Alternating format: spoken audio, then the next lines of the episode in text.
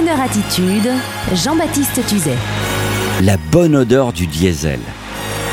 Dimanche dernier, dans la verdure lotoise, j'étais à faire un footing sur un chemin du côté de Figeac, avec juste une brise qui me donnait de l'entrain et un petit ruisseau le long de la route qui donnait l'illusion de fraîcheur. Le parcours était idéal. Quand tout à coup j'aperçois au loin une vision qui me fait soudain retomber dans l'enfance. Oh Un vieux tracteur rouge et gris de la marque Massey Ferguson. Ce même tracteur rouge qu'il y avait dans le village de mes grands-parents dans les années 70. Oh Un monsieur qui ramasse des rondins de bois sur le bord de la route. Je m'approche avec un sentiment d'enfance retrouvé.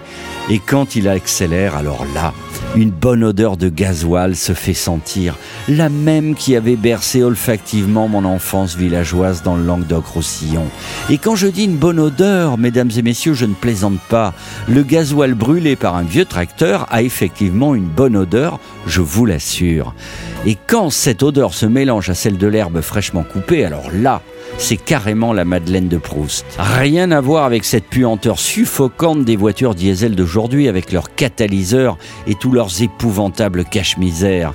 Ce n'est pas une odeur que recrachent tous ces SUV et autres grosses diesels, c'est une sorte de gaz asphyxiant. Et dire que les enfants qui partent en vacances là-dedans n'auront pour souvenir automobile qu'une odeur moche de plastique intérieur et de gaz asphyxiant, c'est accreté qui vous prend à la gorge.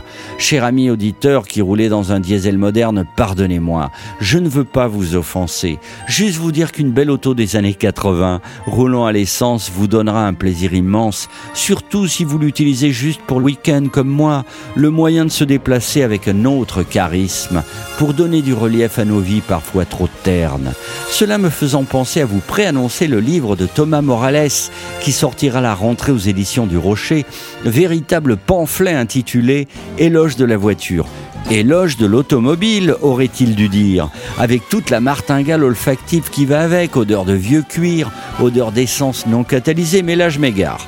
Abat le gaz asphyxiant du diesel moderne. Et un dernier message tient à mon ami Anne Hidalgo.